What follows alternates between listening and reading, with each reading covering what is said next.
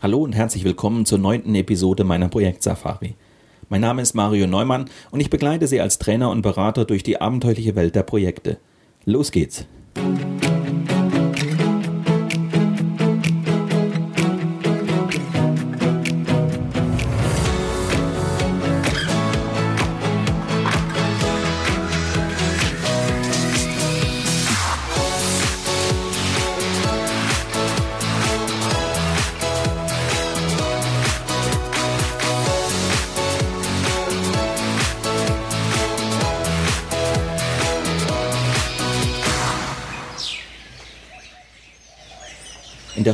Sendung steigen wir ein in die dritte Etappe der Projektsafari.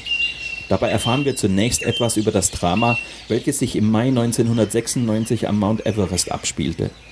In seinem Buch In eisigen Höhen versucht John Krakauer den Gründen für den tödlichen Ausgang der Expedition auf die Spur zu kommen. Sein Fazit? Eine Verkettung vieler kleiner falscher Entscheidungen führte in die Katastrophe, der John Krakauer als einer der wenigen heil davonkam. Aus seinen Erkenntnissen können auch Projektleiter eine Lehre ziehen. Ganz gleich, ob es sich nun um eine Expedition in die eisigen Höhen eines 8000ers oder um die Einführung eines IT-Systems handelt. Um das Vorhaben von Anfang an solide aufzusetzen, sollte der Leiter der Unternehmung auf vier Dinge achten. Welche das sind, das erfahren Sie in der heutigen Sendung. Also bleiben Sie dran und lassen Sie sich inspirieren von der neunten Episode meiner Projektsafari.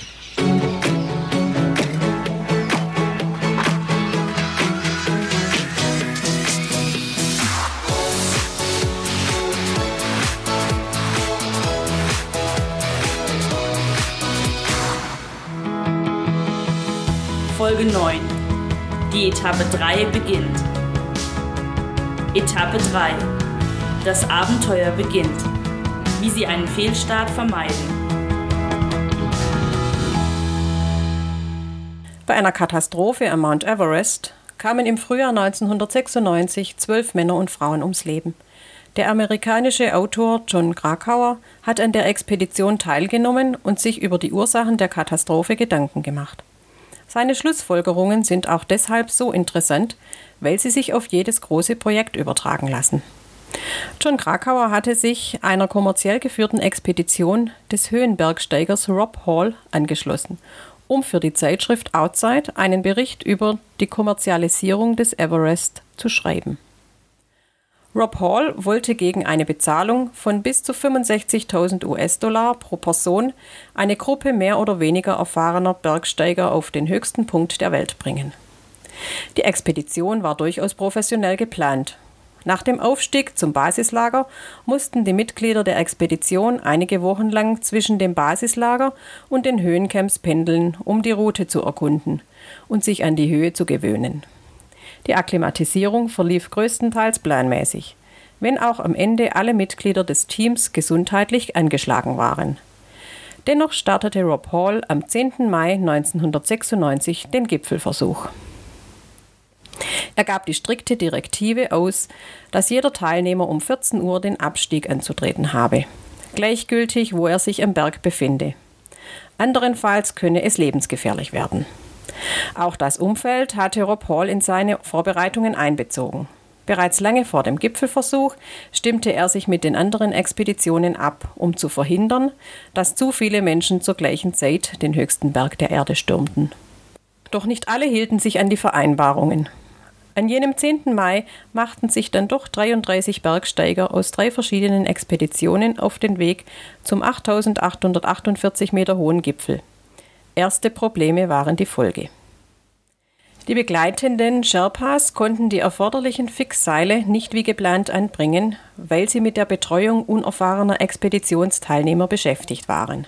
Zudem stauten sich die Menschen an verschiedenen Engstellen, weil zu viele Bergsteiger unterwegs waren. Als einer von sechs Expeditionsteilnehmern erreichte John Krakauer kurz nach 13 Uhr den Gipfel. Beim Abstieg begegnete er seinem Expeditionsleiter Hall, der den zahlenden Kunden Doc Hansen auf den Gipfel begleitete und dabei seine eigene 14 Uhr Anweisung ignorierte. Es war bereits 14.45 Uhr und Doug Hansen kam nur sehr langsam voran. Auch die meisten anderen nahmen die Absprache nicht ernst. Anstatt um 14 Uhr umzukehren, setzten sie den Aufstieg fort. Gegen Abend schlug das Wetter um und ein Gewittersturm zog auf. Die verspäteten Bergsteiger gerieten in die Nacht, Unwetter und die Dunkelheit verhinderten jede Rettungsmöglichkeit. Sauerstoffmangel, Entkräftung, Erfrierungen, Abstürze. Zwölf Bergsteiger bezahlten das Drama am Mount Everest mit dem Leben. Wie konnte es dazu kommen? Immerhin galten Rob Hall ebenso wie die anderen beteiligten Expeditionsleiter und Bergführer als sehr erfahren. Alles in allem war das Vorhaben auch gut geplant und professionell vorbereitet. Und doch musste etwas auf schreckliche Weise schiefgegangen sein. In seinem Buch In eisigen Höhen versucht John Krakauer, den Gründen für den tödlichen Ausgang der Expedition auf die Spur zu kommen. Sein Fazit? Eine Verkettung vieler kleiner falscher Entscheidungen, gepaart mit unzureichender Fitness und mangelnder bergsteigerischer Erfahrung einiger Teilnehmer, führte in die Katastrophe. Eine Erkenntnis, aus der auch Projektleiter eine Lehre ziehen können. Wie bei Rob Halls Expedition bleiben scheinbar kleine Fehlentscheidungen zu Projektbeginn unbemerkt, bringen das Vorhaben jedoch spätestens dann aus der Spur, wenn das erste Unwetter aufzieht. Der Ausgang ist zwar nicht tödlich, aber bitter genug. Es scheint, als könne man beim Start eines Projekts nicht allzu viel falsch machen.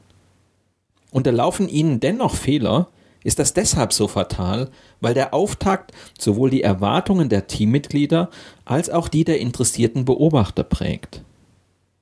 Hier entscheidet jeder Einzelne, welche Erfolgschancen er dem Projekt gibt, welche Bedeutung er dem ganzen Unternehmen beimisst und wie sehr er sich engagieren wird.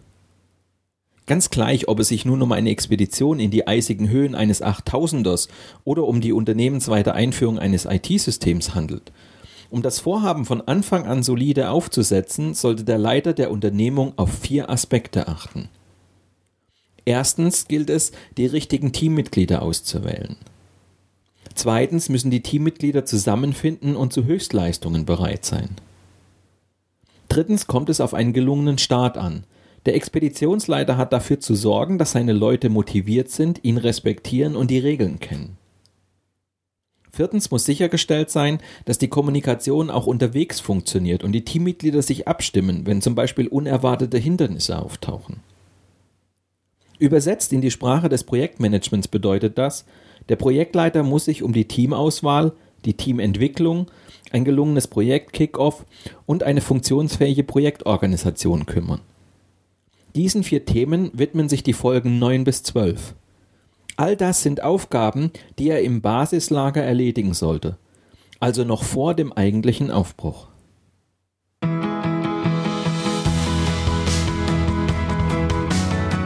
Folge 9. Wer hat das Zeug für ein Abenteuer? Die richtigen Projektmitarbeiter auswählen.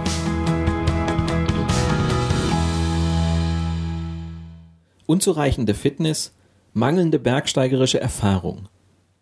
Am Mount Everest kam es im Frühjahr 1996 auch deshalb zur Katastrophe, weil einige Expeditionsteilnehmern den Anforderungen nicht gewachsen waren. Was uns Rob Hall mit seiner Expedition so drastisch vor Augen führt, gilt im Kleinen für jeden Projektleiter. Bricht er mit den falschen Leuten zu seinem Projektabenteuer auf, droht der Absturz.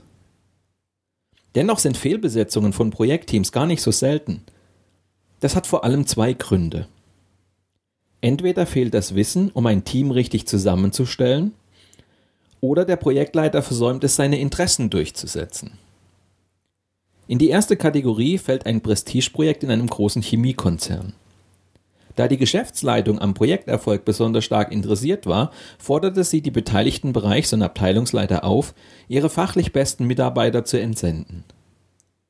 Das war gut gemeint, doch waren die Arbeitsergebnisse dieses Teams geradezu unterirdisch. Das Projekt blieb weit hinter den Erwartungen zurück. Anstatt produktiv zu arbeiten, hatte die Gruppe sich aufs Debattieren verlegt. Die Experten waren unter sich und versuchten einander mit wohlfeilen Argumenten zu überzeugen. Jeder wollte Recht behalten. Das war Ehrensache. Zugeschlagen hat hier ein Phänomen, das auch als Apollo-Syndrom bekannt ist. Der Begriff geht auf einen Versuch zurück, bei dem die Leistungsfähigkeit unterschiedlicher Teams untersucht wurde. Eines davon, das sogenannte Apollo-Team, setzte sich aus den fachlich fähigsten Mitarbeitern zusammen. Von diesem Team erwartete man die beste Leistung. Zum Erstaunen der Beteiligten erzielte es jedoch die schlechtesten Ergebnisse.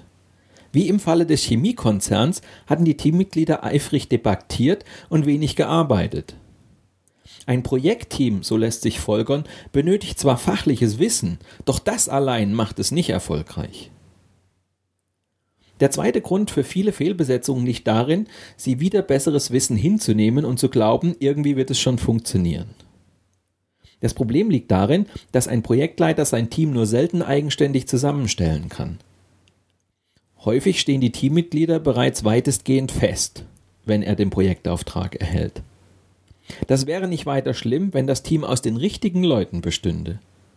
Doch welcher Vorgesetzte entsendet aus freien Stücken seine beste Frau oder seinen besten Mann in ein Projekt? Viel leichter fällt es stattdessen eine Weile auf einen eher unfähigen, unangenehmen oder frustrierten Zeitgenossen zu verzichten. Mag sein, dass sich das bei der Projektarbeit nicht gleich bemerkbar macht, aber im Laufe der Zeit mehren sich die Probleme mit solchen Kandidaten. Hier ist Mut gefordert. Lassen Sie sich als Projektleiter das Team nicht einfach vorsetzen. Hören Sie auf Ihre Intuition, wenn Sie glauben, ein Mitarbeiter passt nicht in die Gruppe. Je später Sie einen ungeeigneten Mitarbeiter aus dem Team entfernen, desto mehr Schaden richtet er an.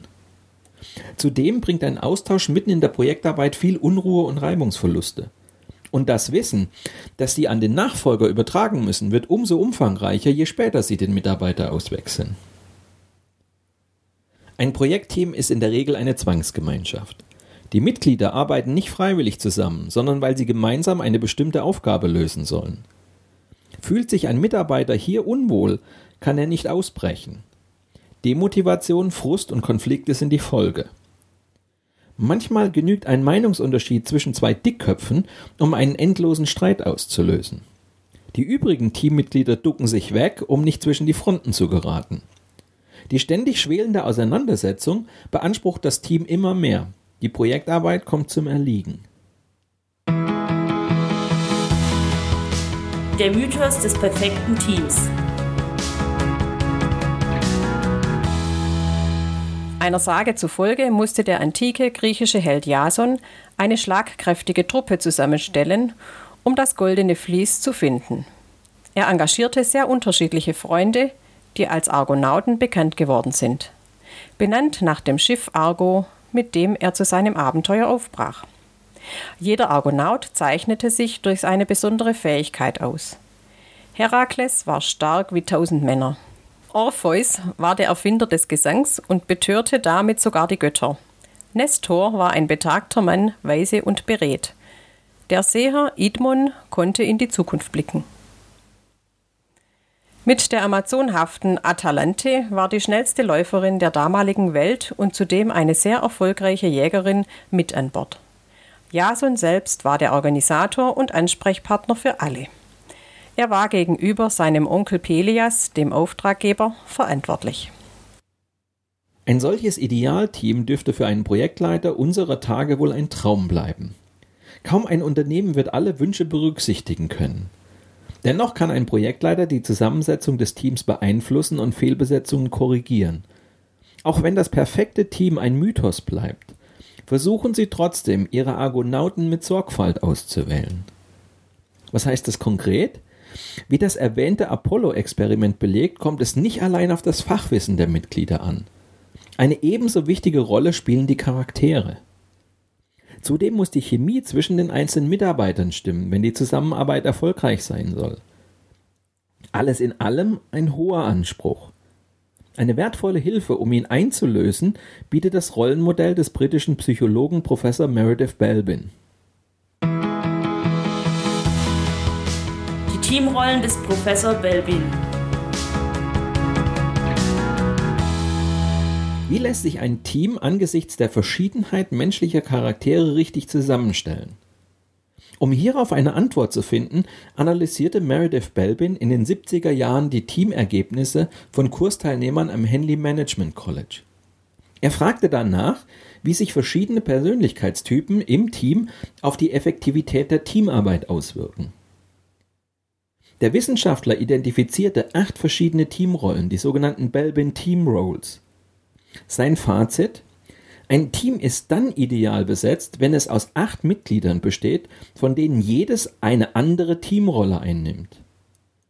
Dahinter steht die Vorstellung, dass sich in dieser Kombination die Teammitglieder aufgrund ihrer verschiedenen Fähigkeiten gegenseitig optimal unterstützen. Jedes Teammitglied weiß, in welcher Projektsituation es besonders zur Teamleistung beitragen und wann es auf den Stärken der anderen aufbauen kann. Acht Mitglieder, acht unterschiedliche Teamrollen. So lässt sich demnach die ideale Teamzusammensetzung erreichen. Fragt sich natürlich, welche Menschentypen hinter diesen acht Rollen stehen. Denn der Projektleiter kann die Rollen in seinem Team nur dann richtig besetzen, wenn er die acht verschiedenen Typen in der Praxis auch erkennt. Einen Überblick über die acht Belbin-Rollen und die dazugehörigen Charaktere gibt eine entsprechende Abbildung in meinem Buch. In wenigen Worten zusammengefasst lassen sich die Rollen in der Teamzusammensetzung nach dem Belbin-Modell wie folgt beschreiben. Der Koordinator, auch Coordinator genannt, ist selbstsicher, entschlusskräftig und kommunikativ, auch ein guter Zuhörer. Menschen mit den Eigenschaften eines Koordinators sind vor allem als Teamleiter geeignet, deren Aufgaben in der Koordination und Zuweisung der Sachbereiche liegen sollten. Der Macher, auch Shaper genannt, ist dynamisch, energiegeladen und steht ständig unter Druck. Er lehnt unklare und ungenaue Angaben und Aussagen ab und konzentriert sich auf die wesentlichen Kernprobleme. Macher fühlen sich in einem Team von Gleichgestellten am wohlsten. Sobald sie eine Führungsposition übernehmen müssen, sind verstärkte Kontrolle und Koordination notwendig. Der Erfinder, auch Plant genannt ist introvertiert, kreativ, fantasievoll und verfügt über ein unorthodoxes Denken. Er bringt neue Ideen, Strategien in die Diskussion ein und sucht nach alternativen Lösungen. Im Team sollten sich Erfinder auf ihr hohes Problemlösungspotenzial und die Fähigkeit der Strategieentwicklung konzentrieren und dabei auch die Ideen der übrigen Teammitglieder berücksichtigen. Der Beobachter, auch Monitor Evaluator genannt, ist nüchtern, strategisch, analytisch. Er verschafft sich aus der Distanz einen guten Überblick, ist eher introvertiert und ergreift selten ohne Aufforderung das Wort. Im Team kommt es darauf an, dass die Meinung des Beobachters gehört wird. Der Umsetzer, auch Company Worker genannt, ist zuverlässig, konservativ und diszipliniert. Er arbeitet effizient, systematisch und methodisch. Umsetzer sollten für die Definition einer klaren Zielsetzung praktische Ansätze und das Strukturieren der Vorgehensweise verantwortlich sein. Der Teamarbeiter, auch Teamworker genannt, ist sympathisch, beliebt, kommunikativ, diplomatisch und kennt oft die privaten Hintergründe seiner Kollegen. Die Anwesenheit von Teamarbeitern ist besonders in Konfliktsituationen bedeutend – da sie hier ihre diplomatischen Fähigkeiten zur Bereinigung von Meinungsverschiedenheiten einsetzen können. Sie agieren oft helfend aus dem Hintergrund und sind für den Beitrag sozialer Leistungen verantwortlich. Der Wegbereiter, auch Resource Investigator genannt, ist extrovertiert, enthusiastisch und kommunikativ.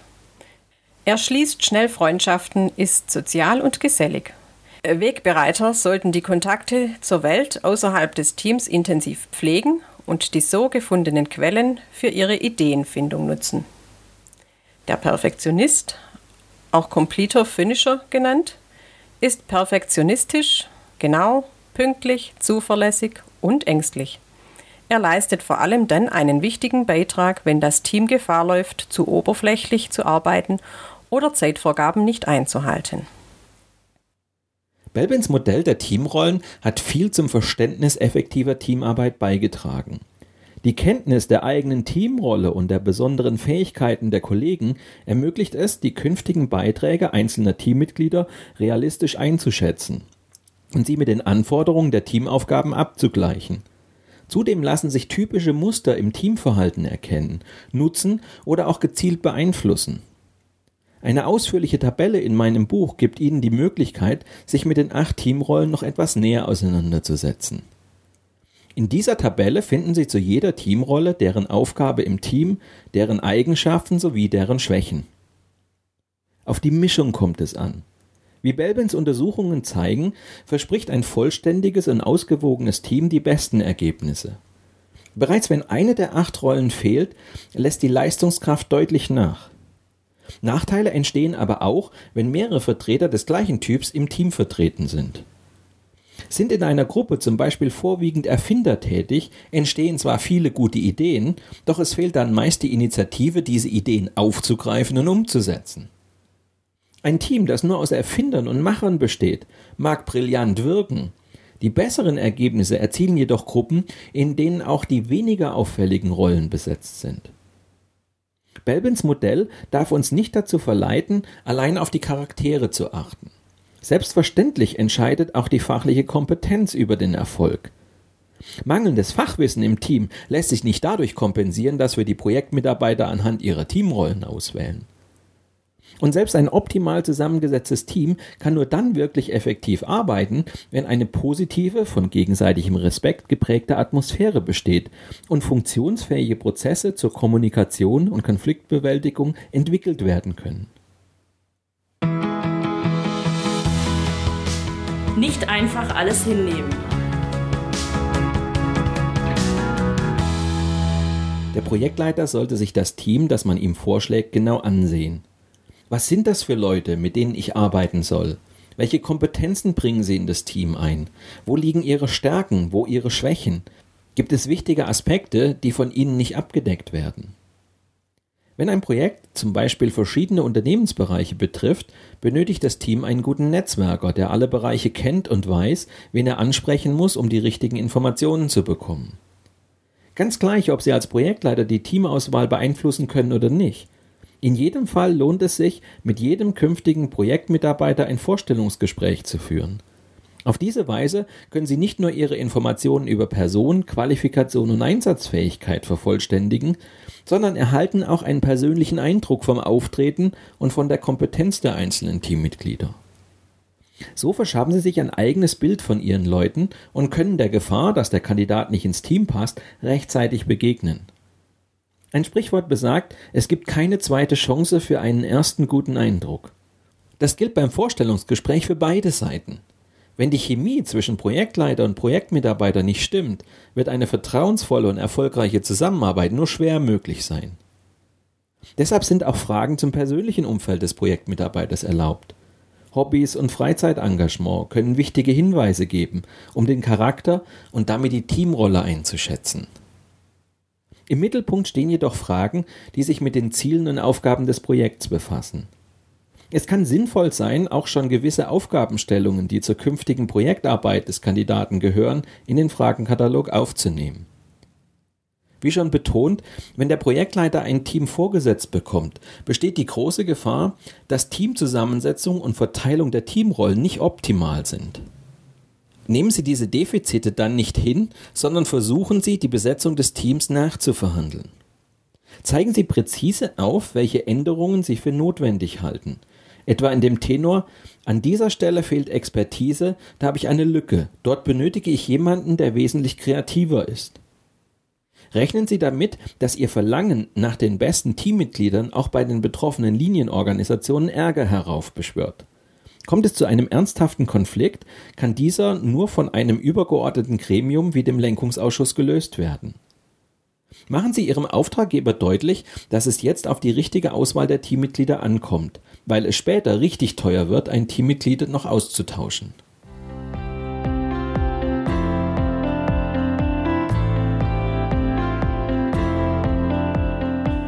Tom notiert derweil in seinem Tagebuch.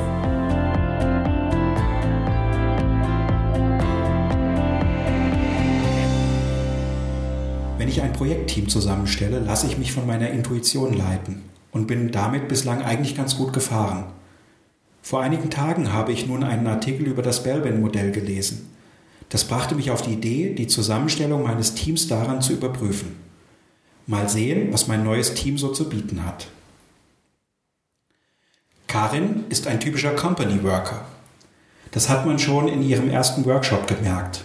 Sie arbeitet effizient, systematisch und ist vor allem methodisch sehr stark. Trotz ihrer guten Organisation und praktischen Veranlagung fehlen ihr aber meist die wirklich guten Ideen.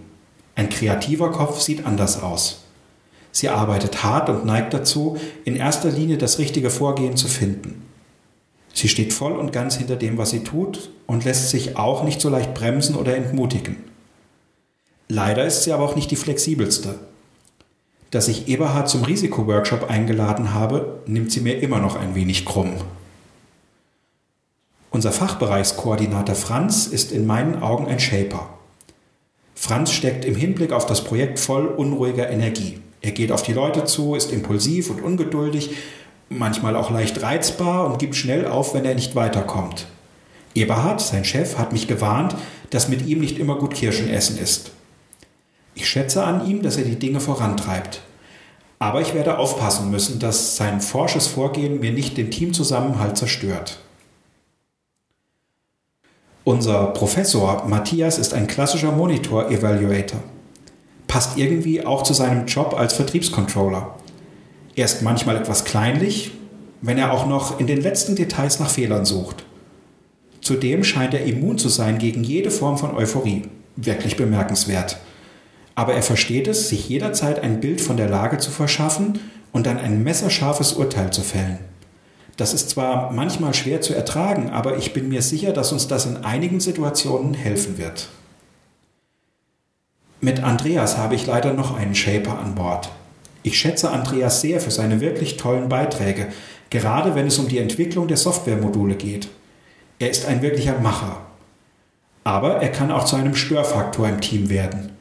Und ich habe mit Franz ja schon einen Shaper im Team. Zwei von der Sorte sind sicher eine Herausforderung für mich und das gesamte Team. Ich selbst komplettiere das Bild als Koordinator. Das soll ja angeblich die perfekte Teamrolle für einen Projektleiter sein – die Tatsache, dass ich hier mein Team mit seinen Stärken und Schwächen Revue passieren lasse, bestätigt wohl meine Vermutung, selbst ein Koordinator zu sein. Bleiben noch Hans-Joachim und Eberhard. Sie gehören zwar nicht direkt zum Team, es kann aber nicht schaden, die beiden ebenfalls unter die Lupe zu nehmen. Hans-Joachim ist ein klassischer Shaper, der dritte im Bunde. Vor diesem Hintergrund bin ich froh, dass er sich zurückgezogen und die Rolle des Auftraggebers an Eberhard delegiert hat. Eberhard ist eher ein Resource Investigator. Er verfügt über ein unglaubliches Netzwerk. Und wenn man ihn trifft, dann hängt er meist am Telefon. Ein typisches Merkmal für einen Resource Investigator.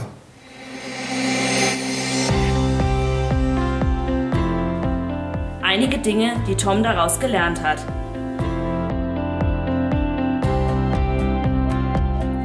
Auf einen Company Worker wie Karin kann ich mich jederzeit verlassen.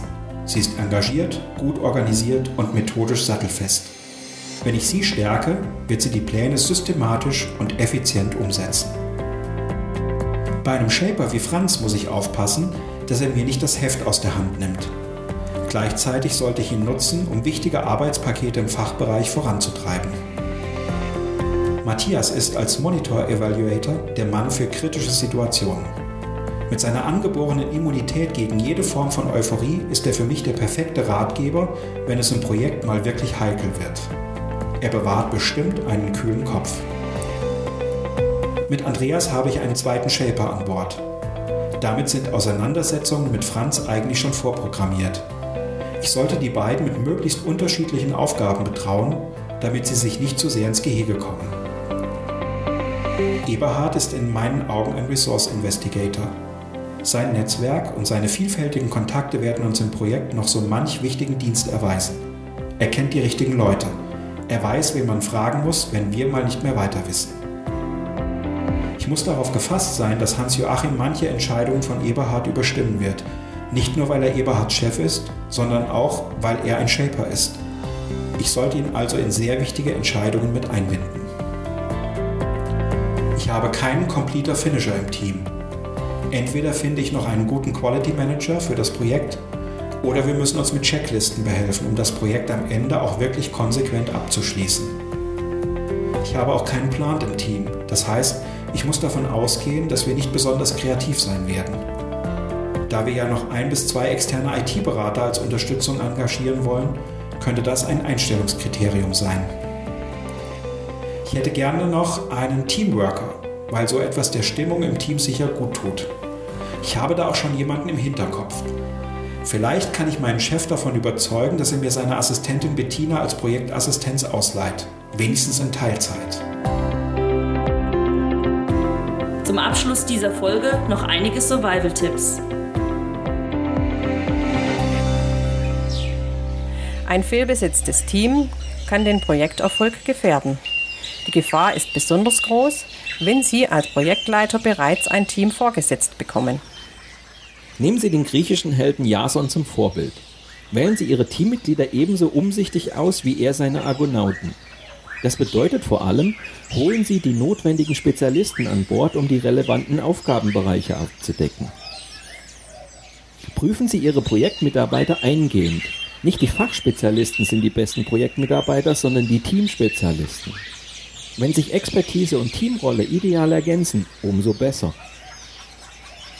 Berücksichtigen Sie die unterschiedlichen Teamrollen und achten Sie auf ein vollständiges und ausgewogenes Team, in dem sich die Mitglieder durch ihre verschiedenen Fähigkeiten gegenseitig unterstützen. Nehmen Sie nicht hin, wenn Ihr Team Fehlbesetzungen oder Defizite aufweist. Versuchen Sie dann, die Besetzung Ihres Teams nachzuverhandeln. Bleiben Defizite bestehen, sollten Sie methodisch vorsorgen. Setzen Sie beispielsweise Kreativmethoden ein, wenn dem Team ein kreativer Kopf fehlt. Arbeiten Sie mit Checklisten, wenn im Team der Perfektionist fehlt, der das Projekt sauber dokumentiert und abschließt. Diese und viele weitere Survival-Tipps können Sie auch in meiner Projekt-Safari-App nachlesen. Auf knapp 500 digitalen Karteikarten finden Sie geballtes Wissen, Survival-Tipps und Rüstzeug, um sich gut auf ein anstehendes Projekt vorzubereiten, aufkommende Hürden im Projekt zu überwinden und Ihre Projektziele sicher zu erreichen. Sie erhalten die App für Ihr Tablet kostenlos bei iTunes und im Google Play Store. Weitere Informationen zu mir und meiner vielfältigen Arbeit als Trainer und Berater finden Sie auf meiner Internetseite unter www.projektsafari.de. Und wenn Sie Anregungen oder Fragen haben oder einfach nur mit mir ins Gespräch kommen wollen, dann rufen Sie mich an oder schicken Sie mir eine E-Mail. Die Kontaktdaten finden Sie auf meiner Internetseite. In der kommenden Sendung lernen wir, warum sich ein gutes Teamwork selten von selbst einstellt, selbst wenn die Zusammensetzung des Teams tatsächlich den Wunschvorstellungen des Projektleiters entspricht. Dabei haben Sie es selbst in der Hand, ob sich Ihr Team positiv entwickelt.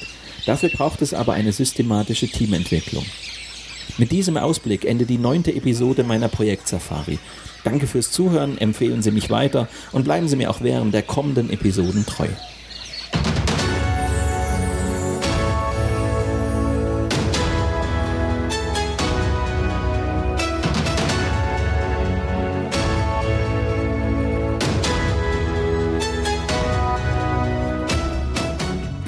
Die Projektsafari gibt es immer dann, wenn Sie wollen. Zum Frühstück, im Auto auf dem Weg zur Arbeit oder abends auf der Couch. Nur zum Einschlafen ist die Projektsafari nicht zu empfehlen. Viel zu informativ. Wenn Sie das alles noch einmal in Ruhe nachlesen möchten, dann empfehlen wir Ihnen das gleichnamige Buch aus dem Campus Verlag.